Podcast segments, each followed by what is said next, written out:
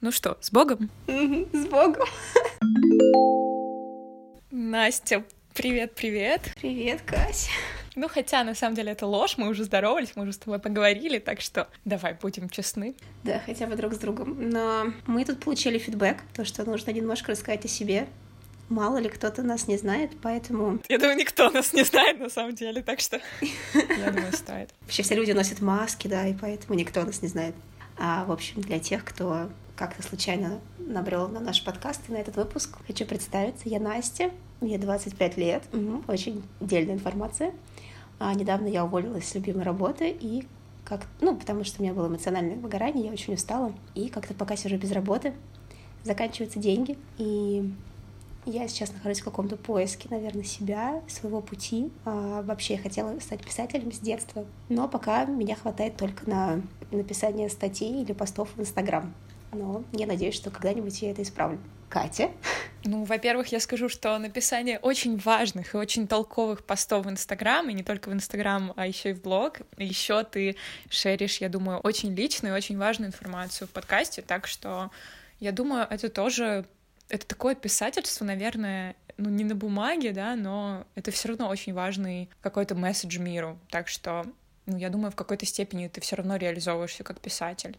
Вот. Насчет э, насчет себя вообще всегда теряюсь, когда просят сказать, чем ты занимаешься, кто ты, не знаю. А, ну, в общем, да, я Катя, мне 21 год.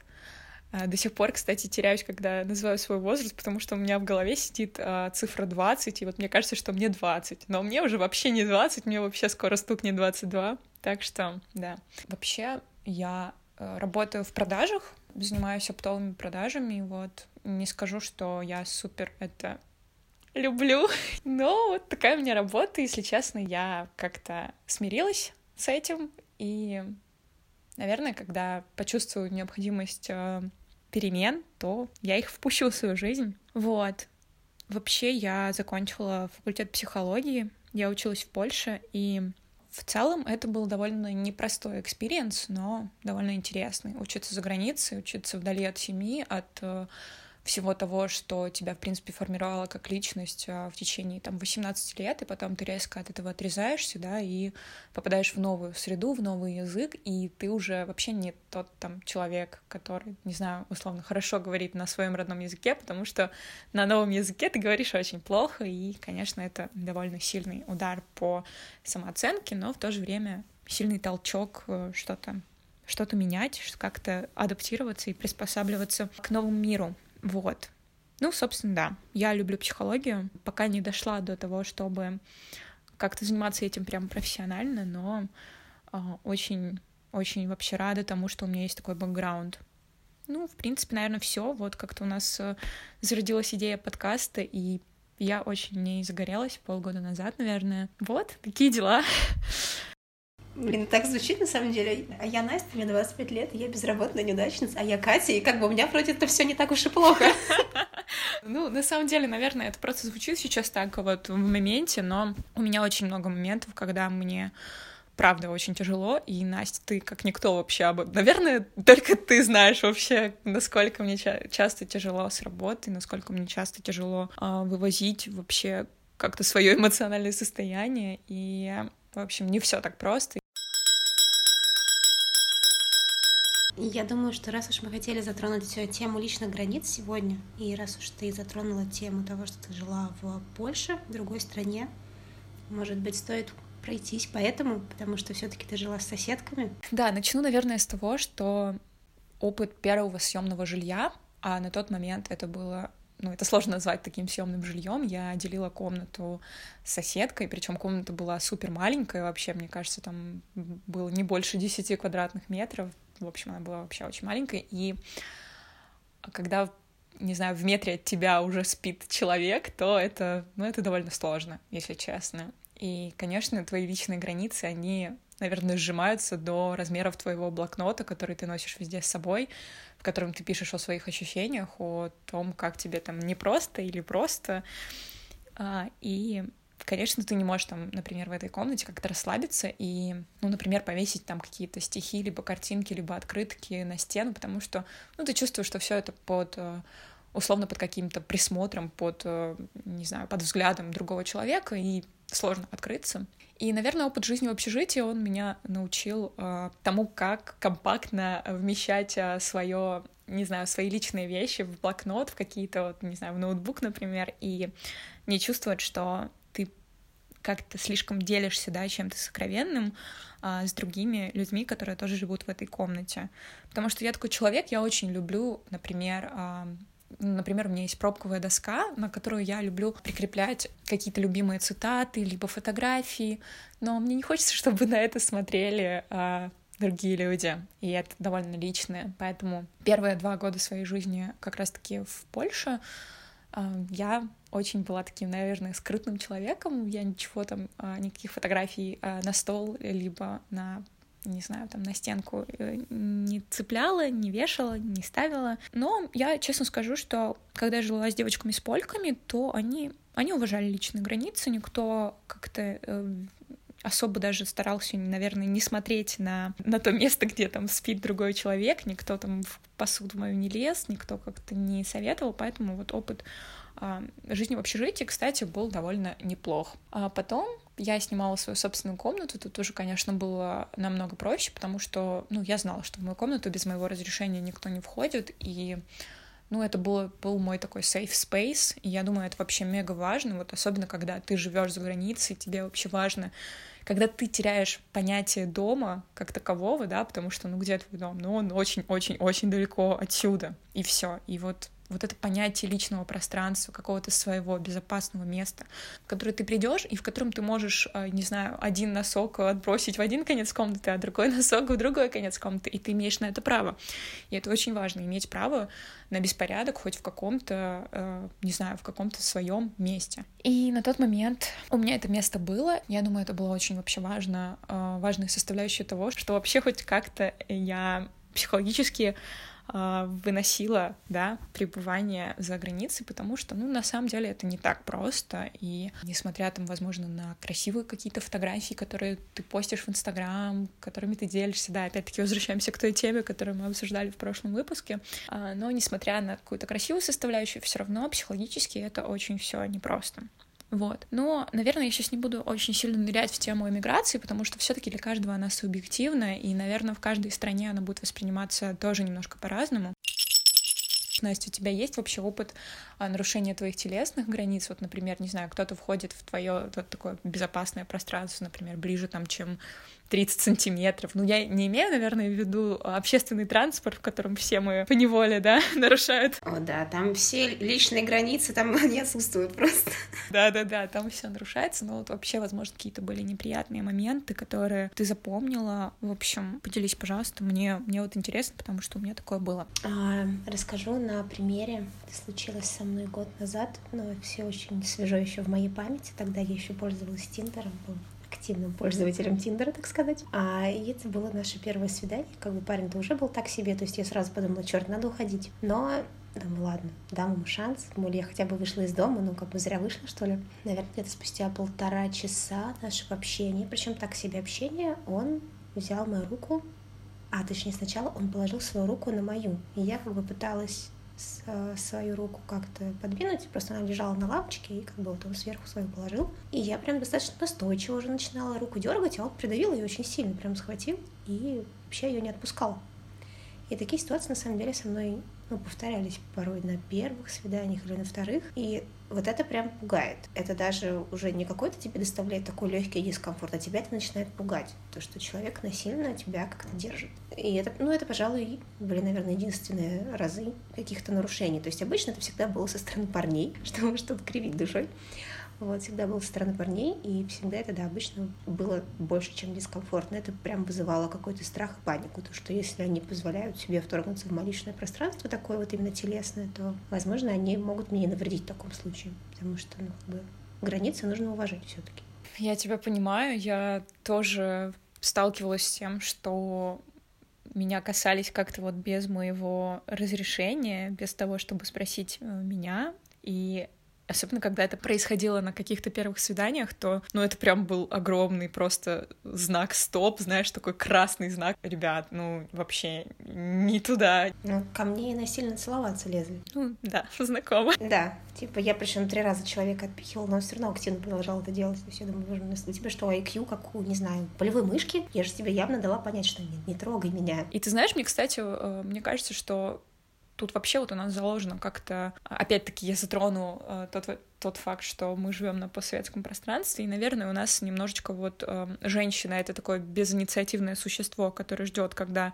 к нему придет самец, да, а мужчина это, это собственно, самец, который, который немножко агрессор, иногда немножко, который вот должен завоевать. И вот, ну, наверное, это ужасно, то, что это сидит у нас в подсознании, и то, что парни вот воспринимают нет как э, просто очередной, не знаю, как очередное препятствие на пути к вот э, к этой принцессе. Но, блин, нет, это нет. Это значит, что как бы не очень ты нравишься человеку, и, наверное, не стоит его трогать. А некоторые воспринимают это просто вот как э, еще один челлендж, и начинают лезть э, еще настойчивее. И я думаю, это просто отвратительно, серьезно. Ну, вот тут знаешь еще, конечно, что мне стоит добавить, поскольку все мы люди достаточно сложные, то есть каждый человек, да, он по-своему действительно сложный, и иногда нет, это может значить да в каких-то случаях. Ну, в женских, но бывает же такое что-то вроде ну да, поэтому тут, ну думаю, как бы в каких-то в каких-то случаях, думаю, это очень очевидно, то, что нет, значит нет. Ну, не спорю, не спорю.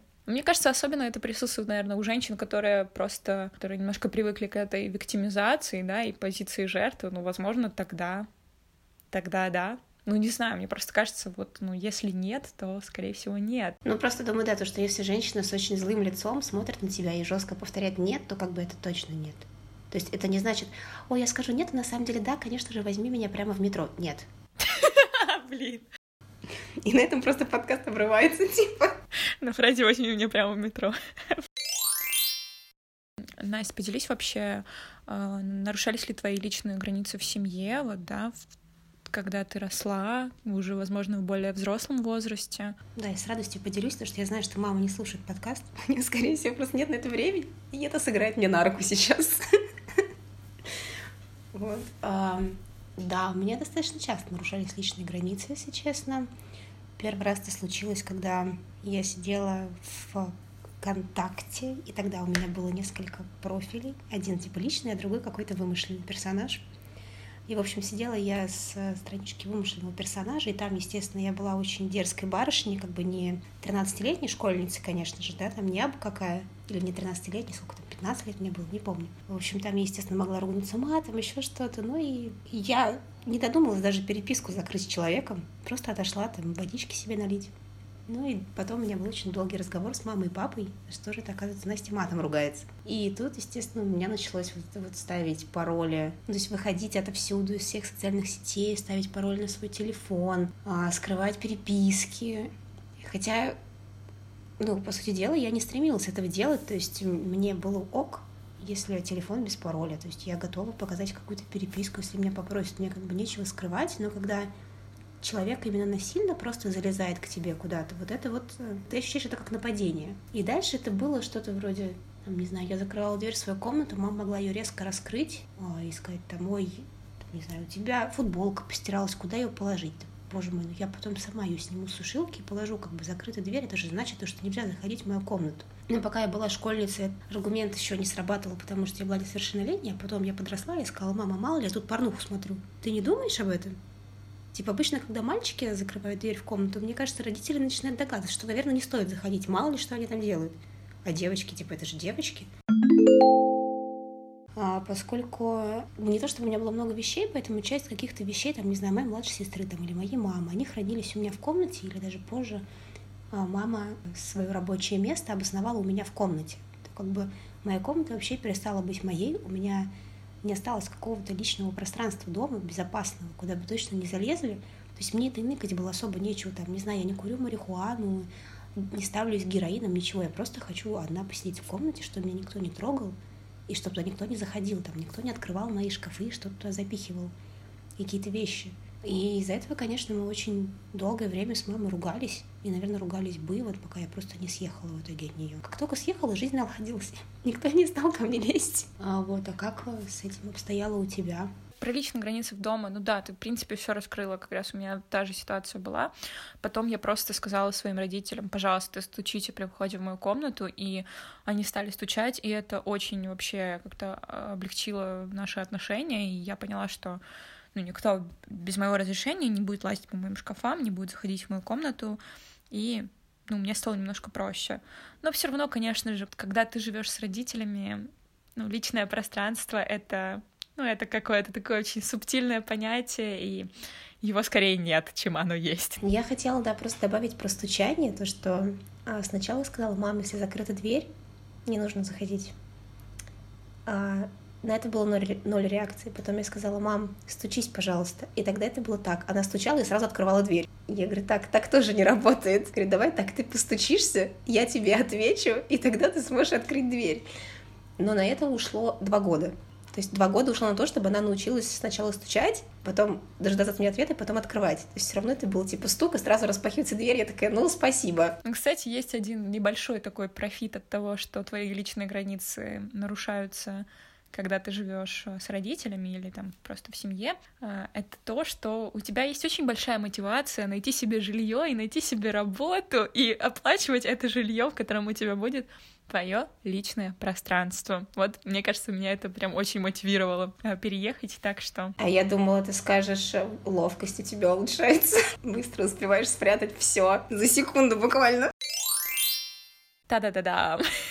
Да, вообще я поделюсь, наверное, просто поделюсь тем, э, как я, я чувствую личные границы в отношениях и насколько их можно или не нужно нарушать. Я всегда считала себя человеком, у которого личные границы очень-очень э, широки и далеки, и вообще который не очень хорошо впускает других людей в свое пространство, но с течением времени я поняла, что, ну, если человек не близок, то мне окей как-то расширять свои личные границы до, до его границ, и как бы все окей при обоюдной договоренности. Поэтому я бы, наверное, вот сказала, что несмотря на то, что я могу долгое время общаться с человеком, а все равно у меня есть какое-то личное пространство, в которое я не хотела бы, чтобы там этот человек как-то влезал. Я думаю, это у всех так на самом-то деле. Никто не хочет, чтобы кто-то смотрел его телефон, его ноутбук без разрешения, там, конечно же. И это супер нормально, это супер здорово, что я, я до сих пор там, например, если мой молодой человек, он там что-то набирает на своем телефоне, я считаю, что блин, это вообще не окей смотреть, что он там печатает. Вот если я просто так э, сходу начну лезть, то это не очень приятно. А я, если честно, как раз-таки вот личные границы, это была одна из причин, почему я боялась съезжать от родителей и, например, съезжаться с кем-то, даже просто с соседями, потому что боялась то, что их тоже начнут нарушать только в какой-то, не знаю, новой форме. Особенно если съезжаться с парнем, так уж вообще думаю, это же как это мы вместе будем жить, но это же просто кошмар. И если я захочу побыть одна, там что-то еще, ну как это вообще все, что я ему скажу, там, давай проваливай из квартиры, потому что я хочу побыть одна. То есть родителям-то я так говорила, типа, я не считала это нормальным. Думаю, они-то поймут, они же мои родители. А тут как бы все таки типа, чужой человек, какой-то парень, блин, он скажет, ты что, офигела, пошла вон, это вообще моя квартира. вот. А поначалу было очень волнительно, но в действительности вот банально сейчас э, мой молодой человек сказал мне то, что он бы хотел побыть один в комнате, чтобы я его не трогала. И я сказала, ой, а можно я посижу в другой комнате, запишу подкаст? Он говорит, да все, супер. И вот мы сидим в разных комнатах, никто друг друга не трогает, каждый занимается своими делами. Если что, кто-то просто открыто говорит, я хочу сейчас побыть один, мог бы ты пойти пройтись. У меня, правда, была не очень не очень ситуация, когда был просто прекрасный день, но все было хорошо, мы провели целый день вместе, все было здорово. Тут меня что-то резко накрыло, думаю, все, мне нужно побыть одной хотя бы час. Вот прям чувствую острую потребность просто посидеть одной. А зима еще как раз была. Ну, я говорю, ну, можешь, пожалуйста, часик где-нибудь побыть? Говорю, у тебя есть какие-нибудь дела? Он говорит, да, да, ничего, что-нибудь придумаю. Пусть сейчас сейчас он приходит, я говорю, ну что ты делал? Я сидел в машине. Я думаю, черт. Вот это было прям очень... Мне было очень стыдно. Вот, но как бы ладно. И, наверное, многие люди, ну вот мы, да, скорее всего, вот наше поколение боится съезжаться как раз-таки из-за того, что а, мы боимся, поймет ли другой человек наше понятие личных границ, будет ли он его уважать, и сможете ли вы в итоге договориться и прийти, там, не знаю, к какому-нибудь компромиссу. И в целом, да, вы реально можете это сделать. И, например, что, что меня в итоге поразило, что чем больше мы вместе живем, тем как бы меньше мне хочется побыть одной. То есть если раньше мне нужно было, чтобы человек совсем ушел из квартиры. Теперь мне э, достаточно того, что, например, час мы посидим в разных комнатах. Скорее даже меньше часа. Я все равно могу зайти там к нему, просто на него посмотреть и уйти. И все. И мне нормально. Думаю, скорее всего, да, это просто потому, что вы друг другу притираетесь и прочее, поскольку что у него есть понятие личных границ, что там у тебя есть понятие личных границ, вы друг другу там не достаете, короче говоря. И даже вот, да, банально чтение переписок, там, не знаю, посмотреть его телефон, или чтобы он посмотрел в мой телефон, или там открыл мой ноутбук, мне вообще все равно он знает пароль от моего ноутбука, от моего телефона. Я тоже знаю пароль от его телефона от ноутбука забыла уже. Это личные границы, помноженные на доверие. Я тебе тоже доверяю вот доступа ко всем моим гаджетам, но при этом мы как бы уважаем друг друга, и поэтому никто не будет лезть читать чужие переписки и как-то вклиниваться в чужие разговоры. И вот, кстати говоря, недавно тоже была такая ситуация, когда подруга моего молодого человека захотела с ним встретиться и сказала, так вот, можно я только с тобой встречусь, без Насти. И я поймала себя на какой-то обиде сначала, то есть я сама изначально проговорила для себя ситуацию, то, что, скорее всего, она захочет встретиться одна, потому что они давно не виделись, они давние друзья, им есть что обсудить, и причем здесь я. Но потом такая раз, думаю, все таки мне стало так обидно, думаю, а что ты без меня? А как это так? Я действительно почувствовала, что, что эта эмоция, то, что мне стало обидно, она иррациональное, потому что я сама предположила, что такое может быть, поэтому почему бы и нет. Как раз таки это тоже немножко про личные границы, то, что ты не говоришь человеку, нет, а как это, я пойду с тобой, а мало ли что вы там будете делать, что вы там будете обсуждать, или там, не знаю, когда он придет, начнешь спрашивать, а где вы были, о чем вы говорили. Ну, это дело человека. Захочет, расскажет, не захочет, не расскажет. Это его друзья, и как бы нормально просто идти, общаться там со своими друзьями, и потом не выдавать полный отчет, по, не знаю, где ты был, сколько ты выпил, какие темы вы обсуждали. И когда конкретно вы обсуждали именно тебя и в каком ключе?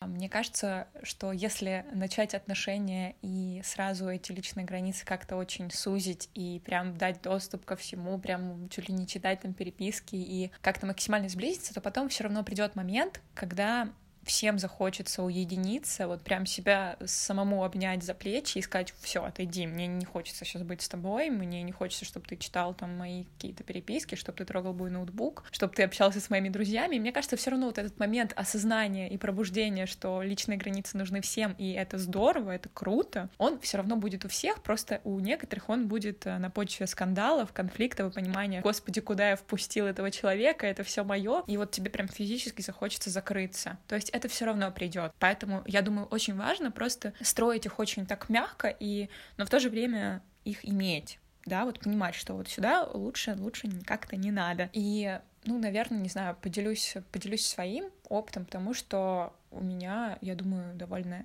неплохо выстроенные личные границы. Не, не то чтобы они неплохо выстроены, я, наверное, просто их как-то чувствую. И я знаю, что мой молодой человек, он очень, очень хорошо как-то разграничивает, куда можно, куда нельзя.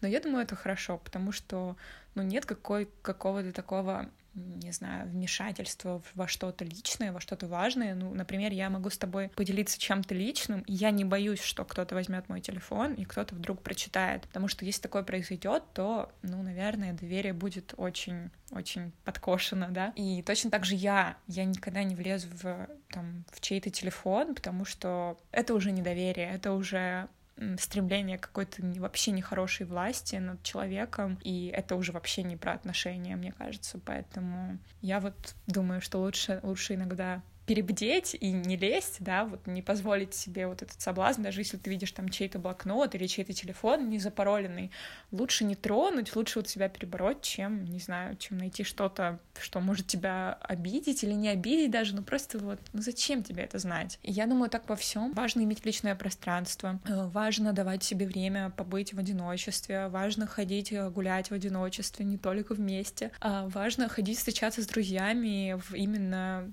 именно вот, да, ты и друг, а не, а не вы там втроем или там сколько вас там может быть. Я думаю, все это окей, и окей даже иногда э, долгий период, там, не знаю, не знакомиться с родителями или, или с близкими, потому что, ну, потому что не всем это комфортно, так что я иногда даже, наверное, за то, чтобы личные границы более слишком, наверное, такие широкие, что ли, я даже не знаю, как это сформулировать, но почему они вообще отсутствовали, и потом всем стало вдруг очень неприятно, и все очень устали от того, что кто-то в их личном пространстве очень активно присутствует, и что-то там еще даже пытается какой-то порядок навести. Давай перейдем уже к теме эмоционального выгорания, потому что иначе я выгорю раньше, чем мы запишем этот подкаст.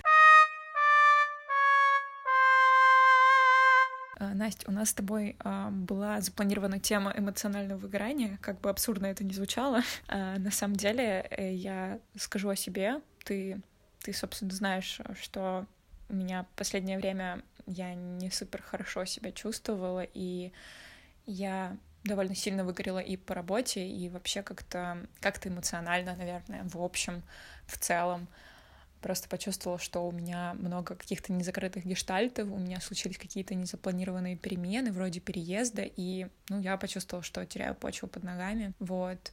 И я хотела бы у тебя спросить вообще, э, что есть для тебя эмоциональное выгорание, с чем оно обычно связано, и умеешь ли ты улавливать его вот еще не в критической точке, или все-таки только или только я вот так, э, не знаю, ловлю его, когда оно меня уже накрыло с головой, и я уже на, на дне, знаешь, там бультыхаюсь. А, я тебе скажу, что у меня все да, так же, как у тебя, да. Я уже, когда вот прям совсем оказываюсь где-то пробивает дно, я понимаю, что, боже мой, кажется, что-то не так. Причем порой даже, когда я уже начинаю пробивать дно, я этого не замечаю, и мне окружающие говорят, слушай, ну по тебе же видно, что ты не в порядке. Я говорю, нет, нет, нет. Ну, поскольку я трудоголик, я просто предпочитаю абстрагироваться от всех факторов, которые могут показать то, что я, например, теряю работоспособность или что-то еще. То есть я отвлекаюсь на, там, не знаю, на какое-нибудь дело. Ну, обычно всегда отвлекаюсь на работу и стараюсь не замечать ничего, что происходит, и ничего, потому что я не мылась уже пять дней, например, потому что у меня просто нет сил.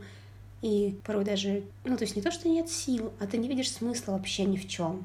Ты как бы просто существуешь и не понимаешь, что вообще происходит, зачем это все, но как бы суицид не вариант, поэтому ты просто тупо живешь. У меня обычно все как бы сразу, если так, то у меня все скатывается прям до полнейшей чернухи. То есть я себя обнаруживаю уже прям вот на каком-то прям совсем пороге, таком очень волнительном. Как раз вот год назад у меня именно такой порог и был, то, что я настолько устала от всего, как-то у меня не было друзей, у меня не было особо никакой поддержки. Все общение с людьми, которое у меня было, я прям чувствовала, что оно только изматывает меня. Было очень много работы, и это тоже меня беспокоило. Причем как раз я была в двухнедельном отпуске, но отпуск тоже получился так себе, потому что все равно приходилось работать. И в итоге не до конца отдохнувшая. И вот я какая-то вся была уже настолько никакая, что я поняла, что, черт возьми, я настолько устала, что я не вижу смысла уже ни в чем. И не видела вообще ничего важного в своей жизни, по сути дела, абсолютно. И то есть это было, ну, это даже уже, думаю, хуже, чем эмоциональное выгорание. Это уже прям просто совсем, да, это уже совсем черни и тоска и печаль. Но, пожалуй, можно заметить какие-то, знаешь, такие небольшие якоречки, ну, когда ты понимаешь то, что это начинается. И это, скорее всего, то, что ты, например, не убираешься в квартире. Кстати, сейчас у меня в квартире очень не убрано, пора задуматься. Вот. И дело даже не в том, что там, условно, ты не мыл полы неделю, но этого особо не видно, только там, если солнечный луч какой-то проникнет, и ты увидишь, ой, тут оказывается пыль. А когда там, не знаю, буквально вся твоя комната завалена, и ты там приходишь, просто сваливаешь одежду в какой-нибудь угол или на кресло, и тебе вообще все равно, что там лежит, и ты просто дальше ее скидываешь, скидываешь, скидываешь, потом у тебя заканчивается вся чистая одежда, ты начинаешь одевать грязную, потому что тебе вообще все равно вот эти вот вещи, например, то, что у тебя нет сил там расчесаться или помыть голову, и ты ходишь пять дней с пучком из грязных волос, потому что думаешь, ну, боже мой, вроде выглядит нормально, но и сойдет. Вот, то есть это уже какие-то признаки того, то, что что-то у тебя идет не так, и стоит что-то менять. А я очень часто замечала то, что люди пытаются избавиться от эмоционального выгорания с помощью путешествия. И потом обычно всегда приезжают разочарованные, потому что это не работает. То есть ты получаешь какие-то новые эмоции, потом ты приезжаешь обратно в свою рутину, и тебе становится еще хуже, чем было. Поэтому путешествие — это точно не вариант. Мне кажется, что стоит просто это как-то проживать. Если уж прям чувствуется, что совсем все плохо, то тут уж, конечно, либо поговорить со специалистом, либо я не знаю что. В общем, надо пытаться как-то взять себя в руки. Но я не нашла пока способов, как с этим прям стопроцентно бороться и прочее. Да вообще в целом не считаю, что нужно бороться с этим, потому что эмоциональное выгорание, ну, по сути дела, ты просто типа, ничего не чувствуешь. Ты будто бы какой-то робот, которому не делать особо ничего не хочешь, но вроде что-то делать нужно, и ты вот как-то так живешь. Но тут весь э, трюк в самой, в самом словосочетании эмоциональное выгорание. Эмоции никогда нельзя блокировать. Даже если это как бы выгорание от эмоций, их как бы нет, но даже, даже это выгорание его нужно просто пережить.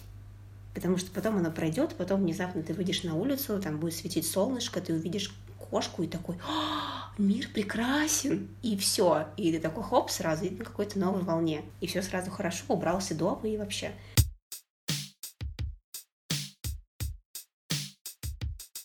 Поделюсь своим немножко вот переживанием этого состояния, потому что у меня оно а, немного отличается от твоего. А, я человек, который, наверное, с детства немножко немножко сильно педантичен, и я могу даже в состоянии какой-то депрессии и прям очень нехорошем психологическом состоянии могу продолжать стирать одежду, не находя смысла в том, что я делаю, я могу все равно продолжать это делать. В то же время ощущаю внутри просто тотальную черноту. И собственно, где-то неделю-две назад я нашла себя в этом состоянии как раз, когда я вроде убирала, готовила еду, и я чувствовала, что я просто, я не понимаю, что я делаю, я не понимаю, зачем я делаю, как будто я все делаю по какому-то будильнику, да, который звенит, вот сейчас надо мыть голову, вот сейчас надо готовить завтрак, вот сейчас надо пойти прогуляться и находить 10 тысяч шагов просто потому, что это хорошо для здоровья. И я могла их э, пройти, прийти домой очень уставший, лечь и просто вот как робот засыпать и просыпаться утром и делать все заново и не понимая вообще, зачем я это все делаю. Наверное, единственным вообще вот якорем, да, о котором ты сказала, такой якорь, который даже не якорь, а, наверное, знак, не знаю, маячок, э, что что-то не так, это было то, что у меня не было сил делать то, что мне интересно у меня не было, не хватало сил на то, что вообще мне вроде бы откликалось, ну, например, на подкаст. То есть, если раньше мы с тобой, понимая, да, что, возможно, мы не в самых хороших условиях или что-то все равно, что-то идет не так, мы все равно понимали, что нам это интересно обеим, и мы хотим это делать, мы все равно выкраивали время для этого и записывались. Но тут я поняла, что у меня, может, и есть время, но у меня совсем нет энергии и нет сил. Точно так же мне не хватало сил на то, чтобы сделать домашние задания по курсу, который я на тот момент проходила. У меня не хватало сил на то, чтобы это недавно произошло, я понимала, что мне нужно идти на йогу, за которую я заплатила, но у меня просто нет сил. И я поняла, что вот это нет сил у меня распространилось где-то на пять сфер моей жизни, которые вообще, в принципе, меня более-менее как-то определяют, которые мне интересны, которые для меня важны. Ну, я поняла, что, ну, блин, что-то не так. Вот у меня нет сил вообще на все, что для меня, что мне важно, да, и что мне дорого. Наверное, вот у меня это так отображается, что у меня, может быть, хватает сил на то, чтобы работать, да, вот тоже, как ты сказала, что трудоголизм, он, конечно, впереди всех нас, потому что вот все таки страх того, что ты потеряешь работу, хотя на самом деле, ну, иногда потерять работу — это как раз-таки есть выход из этого эмоционального выгорания, но в целом, да, я могла делать только то, что то, на что я подписалась вот прям так давно, и все. Я иногда не знаю, я не могла читать, я не могла слушать другие подкасты, у меня не хватало сил вообще ни на что. И, наверное, вот э, так для меня проявляется эмоциональное выгорание. И ты очень вообще права насчет того, что его нужно проживать. Вот не нужно его отвергать, и нужно его максимально как-то не пытаться замазать чем-то и пойти на новые курсы или там, не знаю, пытаться переключиться, когда на самом деле ты чувствуешь, что у тебя нет сил. И мне помогает просто залечь на дно. Вот когда ты чувствуешь, что ты на дне, просто ляг и полежи там. Лежи, обрастай мхом. Ну, на самом деле, мхом ты не обрастешь, потому что ну, когда ты достаточно отдыхаешься, у тебя обычно появляется энергия, и ты понимаешь, что ну все, вот сейчас я уже конкретно не готов сидеть, и пошли записывать подкаст, и пошли что-то делать, и на йогу пошли. То есть чувствуешь, что у тебя уже какая-то внутренняя энергия, она пробуждается. И для меня вот обычно самое сложное — это себя вот уложить как-то и заставить себя ничего не делать, никуда не рваться, никуда не бежать, а именно полежать. Вот просто ответы придут там через пару дней, когда я достаточное время проведу а, с собой в каком-то своем таком спокойном ритме, и тогда обычно все восстанавливается. А, вот. Но вообще еще надо добавить, что в основном мое эмоциональное выгорание, оно связано с работой.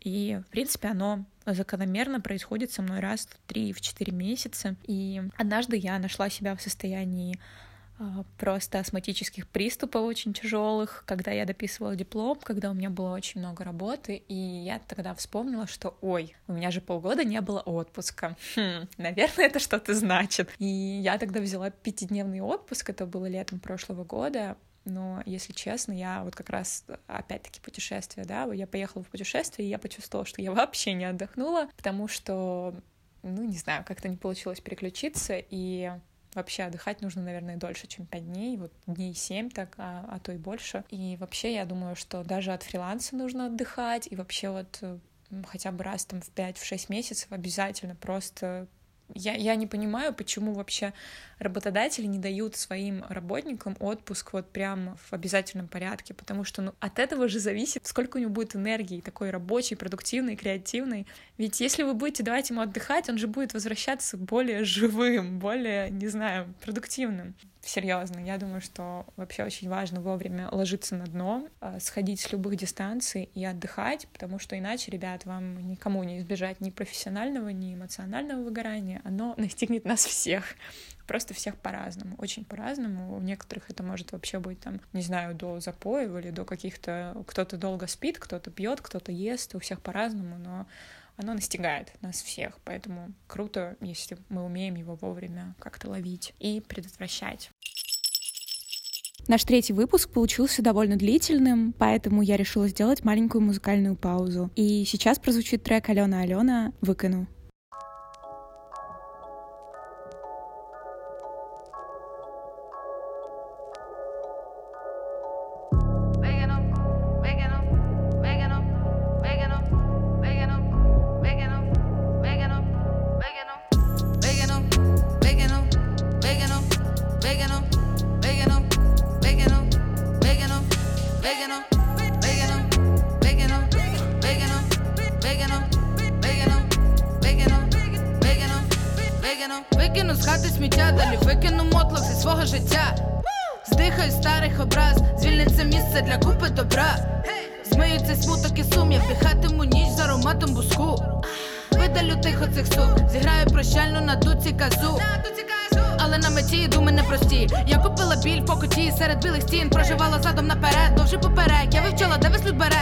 дверей, де є моє місце, де існує пісне, де я можу бути собою.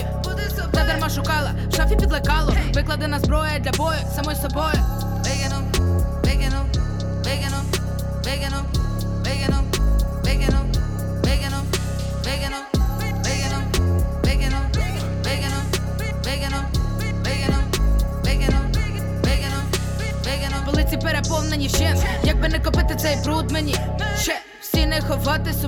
шпателем плавно рівняти рельєф. Щит, та не заховати горбів. Від булого кроки переходять на бі Скільки від себе не тікай, зрозумій собою бути, то я твій. Хай скинути баласт, помінити пласт, долі нема плату і бартеру, тільки план, Чи купити досвід, чи хлам обираєш сам, викидай свій непотріб геть, і йду вперед, де є моє місце, де мій занавісти, до моїх накоплені вражень. Ставлю на ваги все, практика як кисень, моя мудрість то є мій важить, все інше я. Бігину, бігину, бігину.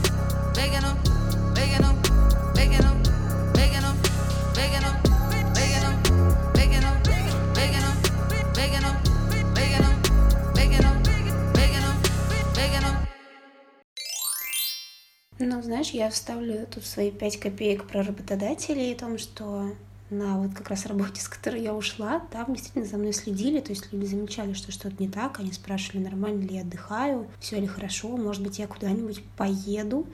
То есть даже были дни, когда мне запрещали работать, мне говорили, что, что вроде Настя 4 часа ночи. Ты что, совсем с ума сошла? Все спят. Я говорила, ну что же, у меня как раз сейчас бессонница, почему бы не поработать? Вот. И тут как раз проблема в том, например, что поскольку я трудоголик, и мне всегда, ну и синдром самозванца, это прям просто что-то во мне огромное, проросшее настолько уже, что оно безумно мешает жить. И мне всегда кажется, что я делаю недостаточно, поэтому когда мне даже предлагали какой-то отпуск или поехать на какой-то ретрит, я говорила, да нет, у меня все в порядке, все нормально. И то есть тут как раз вот как мы с тобой обсуждали, то, что когда нет, значит нет. То есть я говорила, что нет, мне не надо, хотя как бы думала, что да, скорее всего, да, нужно поехать, но нет, нет, я так мало сделала по работе, сделаю еще. И тут как бы проблема уже, да, была именно во мне, потому что, ну, когда человеку сказал сто раз нет, он такой, ну ладно, хорошо, нет, так нет. А ты потом сидишь и думаешь, боже мой, я сейчас умру, я больше не могу работать, мне нужен отдых. А, Катя, давай, раз уж э, затронули эту тему, поговорим про профессиональное выгорание. Поделись своим опытом и вообще, что ты думаешь об этом? Да, опыт выгорания у меня очень большой. Выгорала я очень-очень часто на разных работах. Ну вот, кстати, на своей последней работе, собственно, которой я до сих пор держусь, а я честно скажу, что у меня было много кризисов таких. Мне казалось, наверное, ну, так вот по-серьезному мне хотелось бросить и уйти, наверное, раза раза четыре. я прям вот чувствовала, что все, я устала, и а, мне уже очень надоело общение, коммуникация, все. И честно скажу, я не жалею, что, что я оставалась все это время, как-то это выдерживала, брала отпуск или просто там как-то перестала, закрывалась, э, делала перерывы и возвращалась э, с новыми силами. Но вообще, наверное, стоит отметить что на любой работе, даже на самой классной, на самой вдохновляющей вас, через полтора-два года у вас все равно будет выгорание. То есть э, по-любому вам захочется перемен, и это хорошо, это нормально. И тут уже нужно, наверное, провести такую ревизию, хочу ли я развиваться дальше там в этой, э, на этой должности, либо я могу ее поменять, находясь в этой же компании, да, или я все-таки хочу все кардинально менять там и идти куда-то в новую сферу но тоже нужно понимать, что там к этой сфере новой, скорее всего, придется как-то готовиться, да, и проходить какие-то курсы, а, либо ну, не знаю, как-то расширять свой кругозор, да, и изучать то, куда вы хотите переместиться, ту область. А, но в целом, вот как раз Настя хорошо сказала пару минут назад, что далеко не всегда, если а вам кажется, что все, я там увольняюсь, все, мне все надоело, ну, далеко не всегда это круто увольняться вот по первому зову. Хотя там нам очень часто сейчас там кричат мотивационные спичи, картинки, цитаты, не знаю, паблики, что вот э, не нравится работа, найди, найди другую, или, не знаю, люби то, что ты делаешь, ну, блин, далеко не всегда даже любимая работа, даже самая классная работа, которая, на которой вы реализовываетесь, в которой вы очень круто развиваетесь, она тоже не будет любимой 100% времени. Скорее всего, там 50% или там 40% времени это будет рутина, и какой-то процент вообще работа будет вас бесить. Ну, это окей, это нормально, потому что ну, не создали еще идеальных э, работ, как и не создали идеальных партнеров, которые будут соответствовать всем нашим желаниям. Но это же не, не значит, что мы должны всех бросать и искать э, кого-то одного идеального. Ну, так, конечно же, не будет. Поэтому я, наверное, скажу, что вот важно в момент, когда ты понимаешь, что ты перегорел, что ты устал работать, важно что-то поменять. То есть, во-первых, э, лучше желательно, там, если вы давно не были в отпуске, желательно отдохнуть вообще, переключиться, отключиться от работы на какое-то время, а потом подумать, что бы я мог изменить, да, в том, в том, что я делаю, в том, как я это делаю. Возможно, мне стоит там немножко расширить свои обязанности, возможно, мне стоит что-то поменять. И, наверное, нужно не бояться вот таких э, каких-то перемен на одной и той же работе. И дальше уже смотреть, если там не идет, если вот прям очень сильно не нравится и некомфортно, то тут, наверное, нужно уже иметь смелость а, и бросать. Вот я говорю сейчас про иметь смелость, потому что, мне кажется, нужна очень большая смелость, чтобы бросить работу. Это мое субъективное чувство. А я человек, который вообще с трудом переезжает, с трудом закрывает какие-то гештальты. И, наверное, я сейчас спрошу совета у Насти. Настя, скажи, пожалуйста, как вообще можно органично и нормально уйти с работы, потому что, мне кажется, этот скилл далеко не у всех развит, и для этого реально нужны яйца. Вот. Ну, вообще, сколько я работала, у меня всегда случалось так, что, ну, либо я уходила с работы, потому что находила новую, более интересную, либо потому что мне просто не нравилось, но это были работы, где не было души. То есть туда я ничего не вкладывала, никакого эмоционального ресурса. Например, я была специалистом по приготовлению напитков в кофемании. То есть я, боже мой, я просто готовила чай. Вот, то есть я просто готовила чай э, или там какие-то алкогольные коктейли что-то еще. И просто спустя месяц работы я поняла, что слишком высокие нагрузки, мне тогда была, должна была еще совмещать все это с университетом. Я поняла, что просто у меня не получится, поэтому я уволилась. И как бы тут ты просто приходишь и говоришь, ну, знаете, все. То есть я дорабатываю неделю и ухожу. Тебе говорят, ну, хорошо, пока, пока. Вот. Потом у меня была первая любимая работа, и там получилось так, то, что проект просто закрылся, поэтому, по сути дела, я не увольнялась, и меня тоже не увольняли. Просто в итоге лавочка свернулась сама. А как раз-таки вот на последней работе я проработала там почти три года, точнее, на последней любимой работе. Я чувствовала эмоциональное выгорание, порой только это даже было не спустя полтора года, это было скорее спустя чуть меньше года. И тогда я даже, по-моему, я даже отпуск не взяла. Я вроде просто уехала на три дня на дачу, где абсолютно ничего не делала. Там не было интернета, не было ничего. Я просто скачала себе сериал. И все три дня валялась на веранде и смотрела сериал. И пила сидр. Все, это было прекрасно, и просто тоже хочу обозначить то, что если вдруг у вас эмоциональное выгорание, вы берете отпуск, это не значит то, что вы должны в этот отпуск куда-то ехать в другую страну, что там делать, посмотреть достопримечательности, привезти оттуда кучу фотографий, эмоций, впечатлений. Нет, то есть иногда просто можно эти дни лежать на диване и просто прийти в себя. Это тоже в порядке вещей. Вот. Потом, как бы, да, за первым эмоциональным выгоранием следовало еще и еще, но они были такие не очень длительные. Обычно они, мне кажется, они длились от трех до, возможно, десяти дней. И я достаточно быстро приходила в себя, и вот уже когда да, какой-то рубеж в два с чем-то, ну, больше, чем два с половиной года прошло, я поняла, что действительно уже все совсем плохо, и мне как бы мои коллеги начали показывать они давали мне понять то, что моя работа... Ну, то есть не то, что моя работоспособность снижается, они просто видят то, что качество моей работы падает. И моя, в принципе, заинтересованность в проекте, она тоже начинает снижаться. И меня вызвали на какой-то очередной разговор, а, просто поговорить о моей эффективности, о том, что я сейчас делаю. Я сказала, ой, да, я заметила, что все действительно не так хорошо, но я исправлюсь, я буду лучше, я там услышала все комментарии, да, и спустя, наверное, пару недель я поняла, что я не справлюсь. То есть дело даже... То есть да, у меня было эмоциональное выгорание, но мне безумно нравился этот проект, и я просто понимала то, что сейчас я уже так быстро не вылезу отсюда, и я больше ничего нового этому проекту не даю. То есть у меня реально для него закончились силы, но поскольку проект мне нравится, я ощущала ответственность за него. Мне было важно а, быть честной перед своими коллегами, которых я просто безумно обожаю до сих пор. И я посчитала, что будет правильным сказать мне то, что у меня просто не хватает ресурсов для этого проекта, у меня нет больше идей, и мне лучше просто уйти. И это, наверное, был первый раз, мне кажется, за всю мою карьеру, так сказать, в общем, за все вообще мои работы, когда я решила уйти с, с работы, которую действительно безумно люблю и которой дорожу, просто потому что я устала.